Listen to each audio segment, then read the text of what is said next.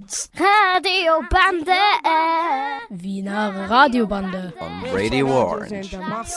Orange 94,0. Orange 94,0. Du sagst es.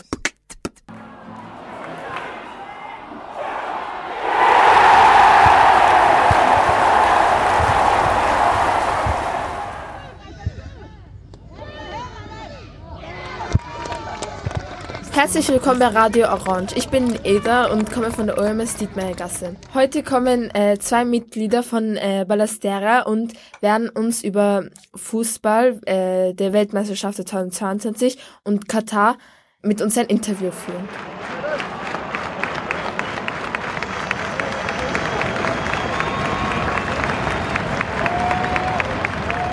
Also herzlich willkommen bei Radio Orange. Wir sind Adriana und Eda.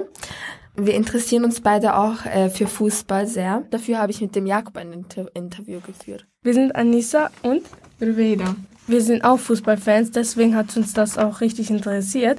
Fußball ist unsere Leidenschaft Ja. und äh, wir spielen selbst gerne Fußball. Und wir haben auch schon sehr einige, also einige WM-Spiele ähm, im Fernsehen gesehen. Jetzt gegen Ende der Fußball-WM 2022 machen wir einen Radio-Workshop. Bei diesem Workshop stellen wir auch Fragen zu Menschenrechten rund um die Fußball-WM in Katar. Ich und die Riveda haben dieselbe Person interviewt, und zwar den Tobias Fries. Danke, dass Sie sich Zeit für dieses Interview genommen haben.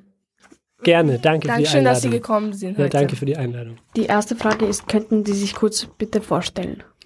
Ja, hallo. Äh, zuerst einmal danke für die Einladung. Mein Name ist Jakob Rosenberg. Ich bin Chefredakteur des Fußballmagazins Ballesterer. Was ist überhaupt Ballastera? Der Ballesterer ist ein Fußballmagazin aus Wien, äh, das zehnmal im Jahr erscheint. Äh, das Fußball so ein bisschen als, würde ich sagen, auch gesellschaftspolitisches Phänomen sieht, äh, wo wir versuchen, den, den Sport in, in seinen gesellschaftlichen und sozialen Hintergrund einzubetten und über Fußball, also irgendwie den, den schönsten Sport der Welt, zu berichten und das Ganze drumherum, das es gibt. Äh, Das Magazin gibt es jetzt seit dem Jahr 2000, also bald 23 Jahre und wir haben jetzt äh, anlässlich der Weltmeisterschaft in Katar eine Sonderausgabe eben zu dieser WM gemacht, wo wir auch auf ein paar Dinge eingehen, die wir jetzt wahrscheinlich auch in diesem Interview kurz besprechen werden. Könnten Sie uns über Ihren Alltag so ein bisschen erzählen? Ähm, ja, also mein Alltag, ich bin freier Journalist, das heißt, ich arbeite nicht fest bei dem Magazin, sondern quasi ab und zu. Das heißt, entweder sage ich, hey, ich hätte da irgendwie eine Idee für einen interessanten Text und, und dann sagt mein Chef, der auch dabei ist, äh, cool, machen wir. Oder andersrum, er hat eine Idee und fragt mich, ob ich den Text machen will und dann schreibe ich ihn und dann, das passiert oft auch von zu Hause aus und gar nicht irgendwie in der Redaktion beim, beim, beim Ballesterer. Deswegen, äh, Alltag gibt's eigentlich nicht so richtig als freier Journalist.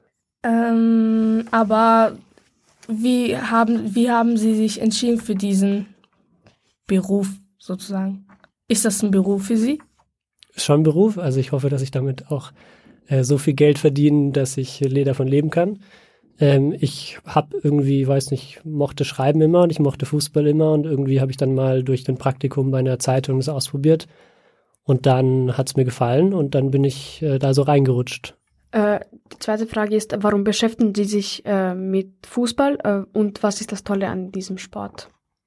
Ja, ich glaube, das Tolle an dem Sport ist, äh, dass ihn alle kennen, dass ihn alle oder fast alle oder sehr viele spielen, ähm, sehr schnell eine sehr starke Bindung auch aufbauen, dass es ein Sport ist, der, der emotionalisiert. Also wenn man Fan von einem Verein ist, dann, dann ist man da wirklich sehr nah dran und sehr äh, lebt das sehr intensiv mit, ist oft für viele Leute auch irgendwie so der, der Höhepunkt einer Woche, das Spiel des, des eigenen Vereins. Es ist aber nicht nur Sport, sondern es ist äh, auch ein Teil der, der Gesellschaft und ich glaube, dass, dass das das Wichtige ist oder das Wichtige an unserem Ansatz, einfach zu sehen, welche Rolle spielt der Sport als Sport, welche Rolle spielt der Sport als ähm, sozialer Ausdruck, als, als Freizeitverhalten, als äh, Fanverhalten, äh, welche Verbindungen gibt es zwischen Sport und Politik und so weiter. Die WM ist ähm, ein Fußballwettbewerb für Nationalmannschaften. Was ist Ihre generelle Meinung zu Fußball-WM? Wie viel Sinn macht ein Fußballwettbewerb in den Nationen heute noch? Ja, das ist eine gute Frage und es ist äh, immer die Frage, wie man das, wie man das auch betrachtet. Also ich glaube, äh, die WM ist historisch gewachsen, war früher, würde ich sagen, das wichtigste Turnier im Fußball. Mittlerweile glaube ich, dass der Vereinsfußball wichtiger ist als der, der Nationalteams äh, Fußball. Und ich glaube, das ist eine Entwicklung, die wir, die wir auch jetzt bei dieser WM stark sehen und generell sehen. Und ob es Sinn macht, sich in, in Nationen äh, zusammenzuraufen, um dann Bewerbe zu spielen, da bin ich, das ist meine persönliche Meinung, da bin ich skeptisch.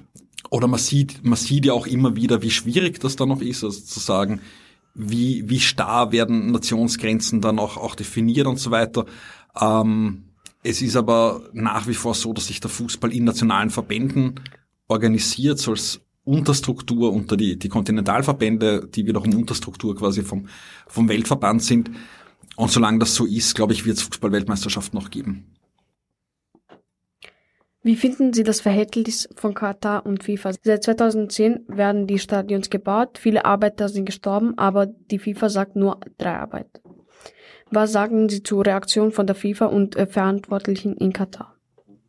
Ja, das ist eine große Frage und das ist auch schwer, schwer zu beantworten. Also ich glaube, es war ein Fehler, die WM an Katar zu vergeben. Also ich glaube, die hätte dort nicht stattfinden dürfen, weil äh, der FIFA im Vorhinein klar hätte sein müssen, wie das überhaupt möglich äh, wird, quasi Stadien aus dem Nichts zu bauen und so weiter.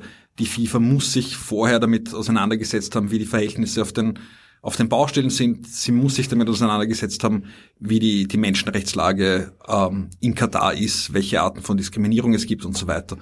Das heißt, dass die FIFA diese Entscheidung getroffen hat, war sicher falsch es gab bei der Vergabe mutmaßlich Korruption. Also ich würde sagen, das ist ein, ein, relativ offenes Geheimnis, dass da nicht alles mit rechten Dingen zugegangen ist. Ähm, und sagt sehr viel über den Weltverband und sagt auch viel darüber aus, wie sich da die FIFA zu positionieren versucht und wie sie auch quasi als, als wirtschaftlicher Akteur auftritt. Also wo sie einfach sagt, uns ist es wichtiger, dieses Turnier gut vermarkten zu können. Wir haben da einen einen Kandidaten, der äh, bereit ist, sehr viel Geld reinzustellen und äh, reinzustecken und uns quasi unsere Wünsche zu erfüllen und dass die FIFA dann gleichzeitig ähm, beide Augen zudrückt, um äh, wenn es um, um Dinge geht, wie eben Menschenrechte, Baustellen etc. Das zeigt, dass es im Fußball viel mehr um Geld geht als um den Fußball und das hat mich sehr gestört. Ich finde es blöd, ich finde es kein Problem, dass sie prinzipiell da in dem, in dem arabischen Raum zum Beispiel stattfindet. Das finde ich eigentlich gut. Aber ich finde, Katar, das äh, mhm. zeigt, auch das geht gar nicht um das Land selber so, aber es zeigt so sehr, wie, wie es im Fußball halt nur noch um Geld geht und um nichts mehr anderes gefühlt. Das ja, nervt mich. Ich bin Ihrer Meinung auch. Das, das finde ich gut.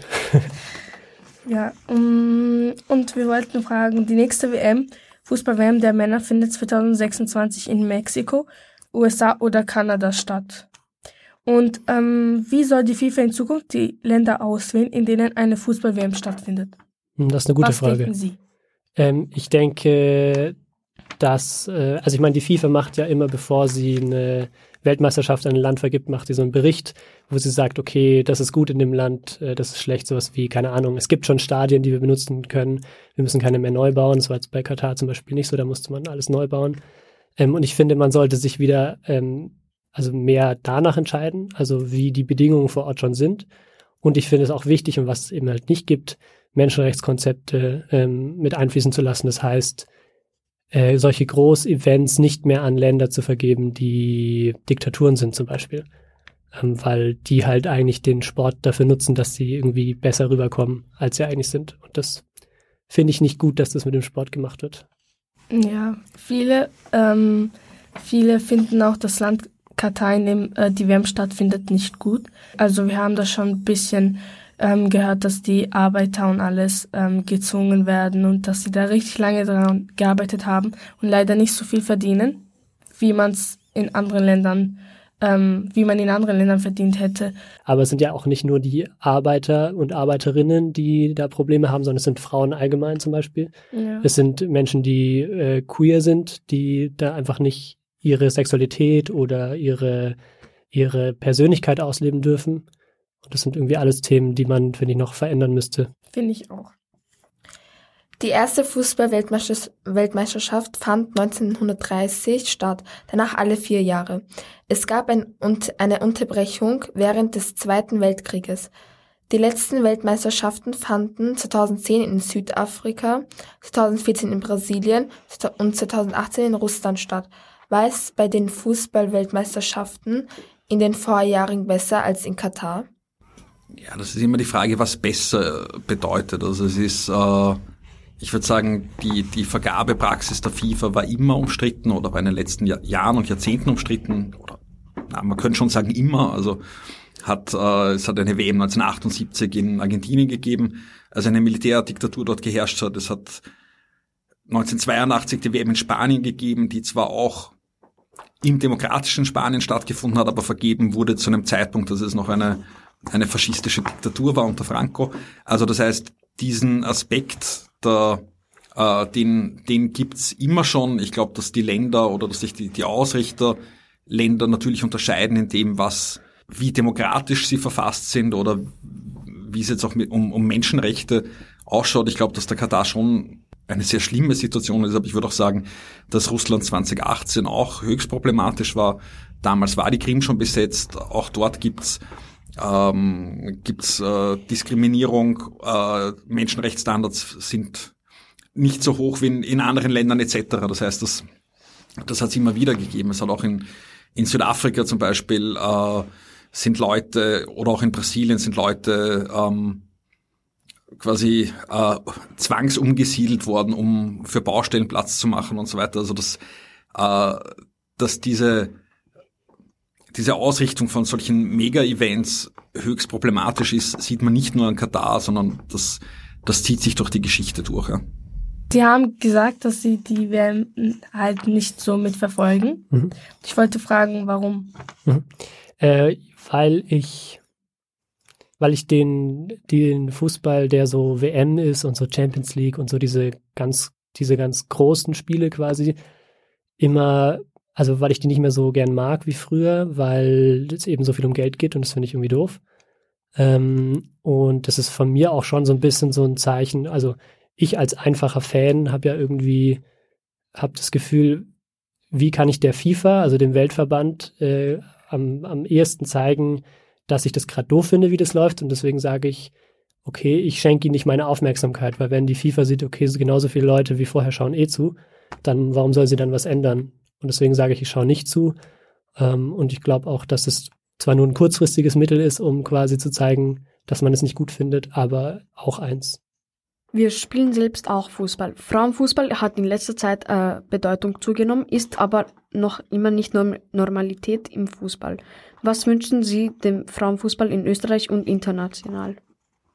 Ja, ich glaube, dass, dass der, der, Fußball von Frauen, dass der große Schritte nach vorn macht. Ich glaube, dass jetzt speziell bei der österreichischen Situation, dass die, die Europameisterschaften in diesem Jahr und vor fünf Jahren sehr wichtig waren, einfach um zu zeigen, äh, welchen Stellenwert der, der Sport auch bekommt und, und dass man sich von, von einigen Klischees lösen muss. Ich wünsche ihm, dass die Fans, die sich für Männerfußball interessieren, dass die checken, dass Frauenfußball nichts anderes ist und dass es halt nicht immer so, so separat gesehen wird. Also ich meine, man sagt ja auch Fußball quasi. Die meisten Menschen sagen Fußball und Frauenfußball, was ja eigentlich schon irgendwie komisch ist, weil es ist ja auch Fußball.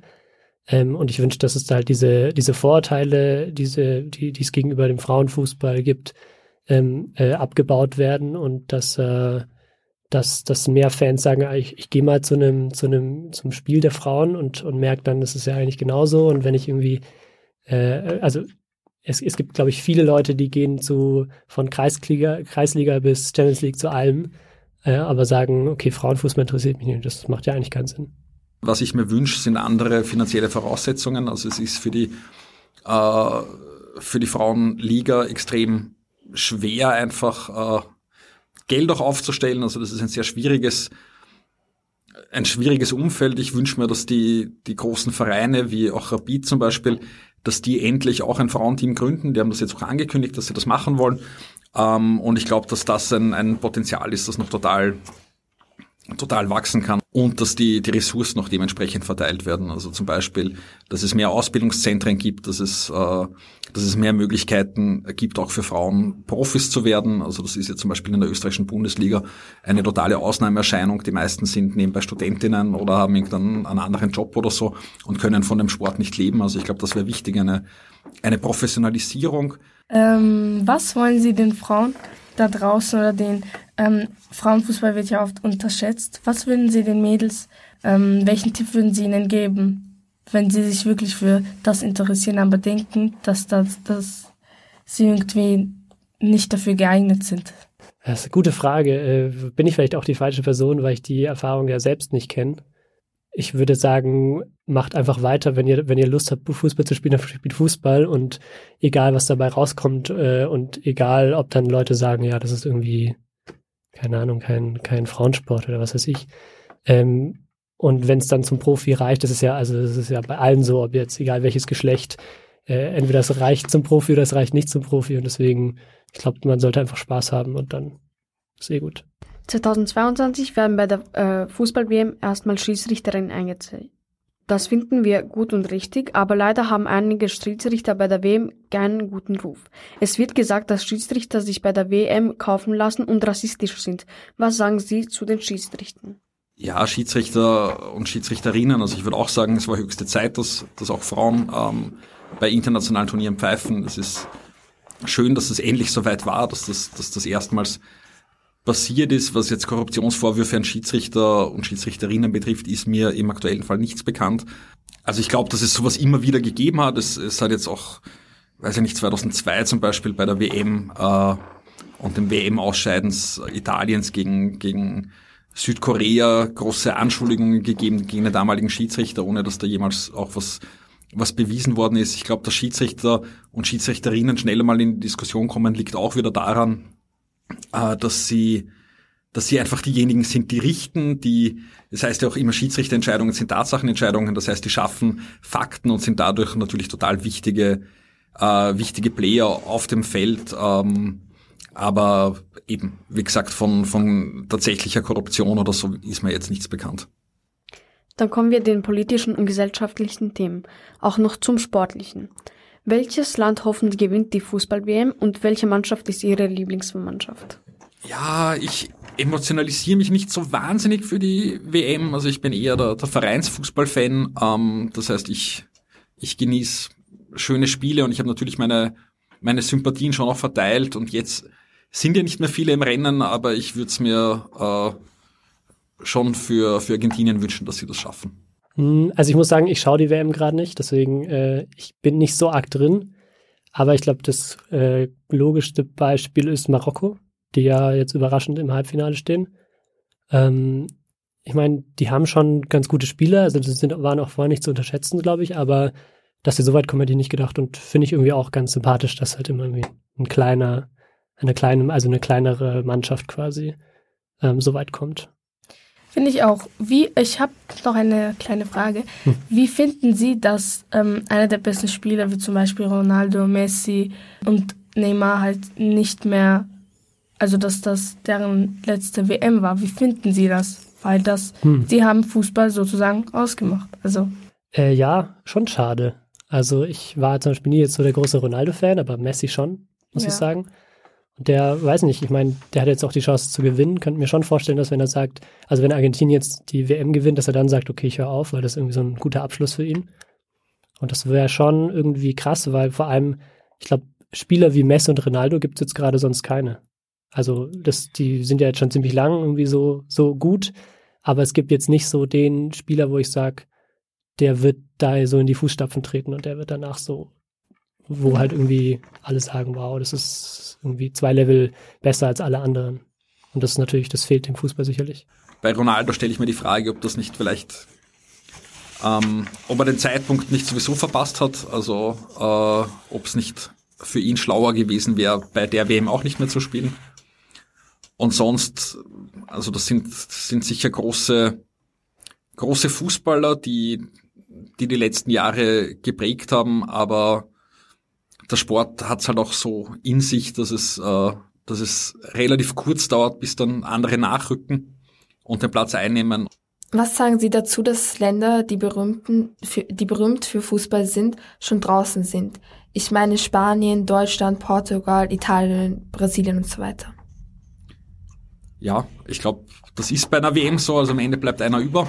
Ähm, ich glaube, dass Deutschland früher ausgeschieden ist, dass Spanien früher ausgeschieden ist, dass Italien sich gar nicht qualifiziert hat, ähm, heißt halt auch, dass andere Länder vielleicht gerade besser waren, dass, dass man sich vielleicht auch unterschätzt hat. Also ich glaube, gerade gerade Marokko ist massiv unterschätzt worden. Ähm, und ich glaube, dass, äh, dass das auch ganz, ganz gut ist für die, für die Länder, die ausscheiden, zu sehen, dass sie was tun müssen und, und schauen müssen, dass sie den, den Anschluss wieder kriegen. Danke für das Interview. Ja, danke auch. Wir hören Shakira 2014 La La La an, weil es zu wem passt. Coração fica na rede, na rede, na rede.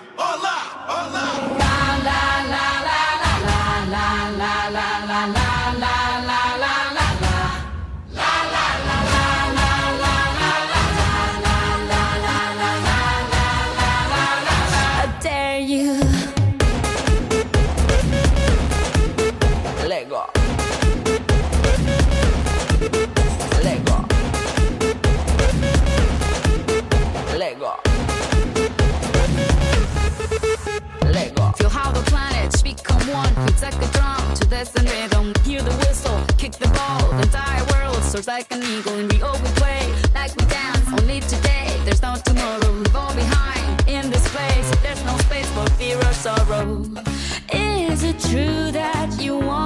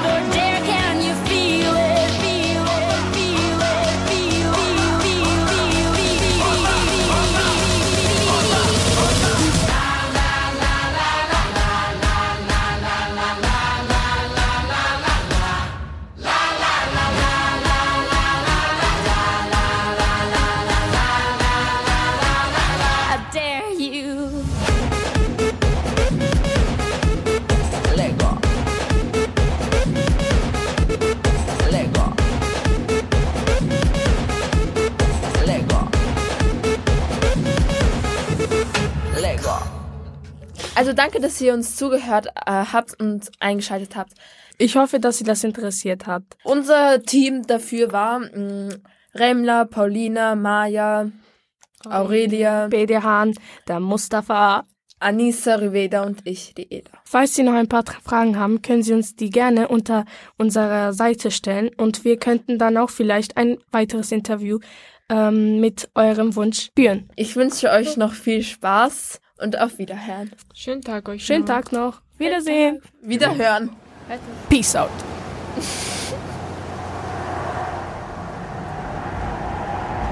Tuku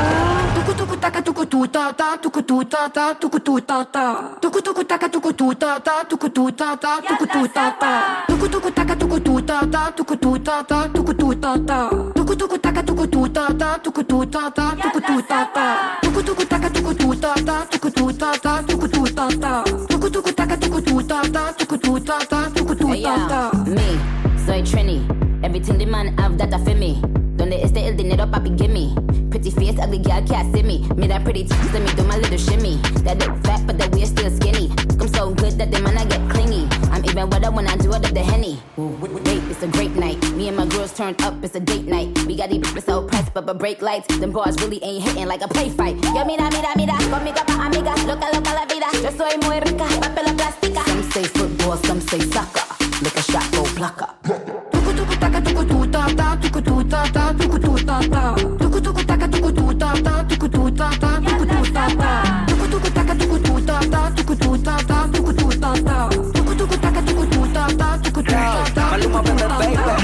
Me pego lento a tu taca? Diente en la vuelta cuando el perro ataca. Oro es lo que tiene bajo de esa bata. Mm, qué lindo me trata. Cuerpito 60-90. Ella es gol al minuto 90. No lo alquila ni lo pone en venta. Eso es lo que en el barrio comentan. Porque. Ah, esa ahí,